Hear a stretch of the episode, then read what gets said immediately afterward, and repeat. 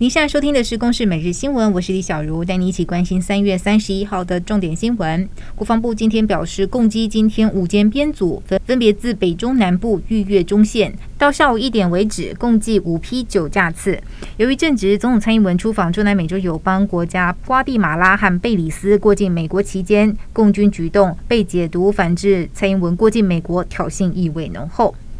从蔡英文出访过境纽约，台湾时间上午七点领取哈德逊研究所颁发的全球领导力奖。蔡总统也现场演说，强调中国刻意升高紧张情势，但台湾总是谨慎并冷静回应。最佳避战方法就是让自己更有实力，也呼吁其他民主国家支持协助台湾参加国际组织。而之前传出将出席的前美国国务卿庞佩奥并未到场。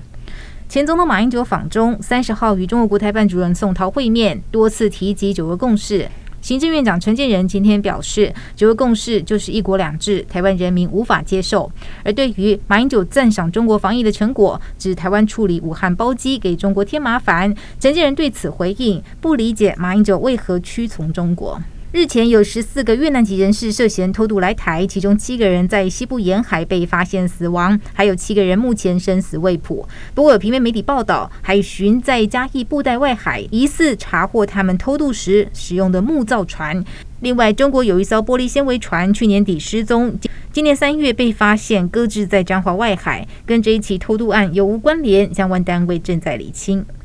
全民普发新台币六千元，有网友今天已经入账。财政部表示，目前了解应该是王道银行登记入账数量较少，先行垫付款项。而王道银行今天先拨款发给用户，由于金融机构多配合加速，部分银行用户可能连假期间也会陆续收到六千元的入账。福村动物园发生狒狒脱逃死亡案件，引发社会重视。农委会林务局等单位今天前往园区进行狒狒饲养场域的勘查，寻找可能的漏洞与改进缺失。而农委会主委陈吉仲强调，一个月内会调查清楚。另外，也要修法，除了提高动物脱逃的罚金，导致围捕所衍生的费用也将由饲主负担。